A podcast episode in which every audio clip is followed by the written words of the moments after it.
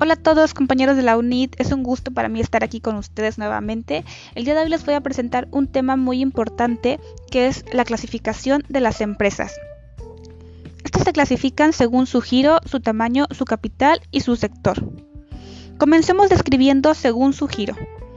Pueden ser empresas industriales, dentro de ellas la extractiva o la manufacturera.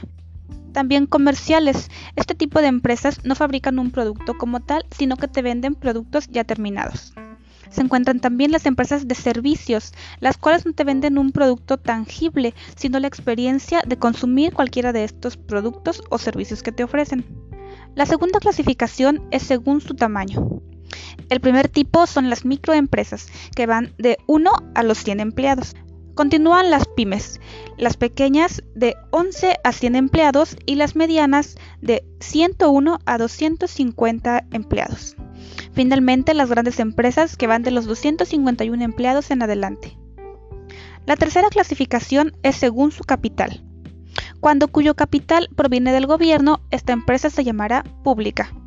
Cuando cuyo capital proviene de personas físicas, esta será una empresa privada. Cuando el capital proviene una parte del gobierno y otra del sector privado, se le denomina como empresas mixtas. La cuarta y última clasificación es según el sector, en la cual entra el sector primario, que engloba la ganadería, la agricultura, la silvicultura, la pesca, la apicultura y la minería.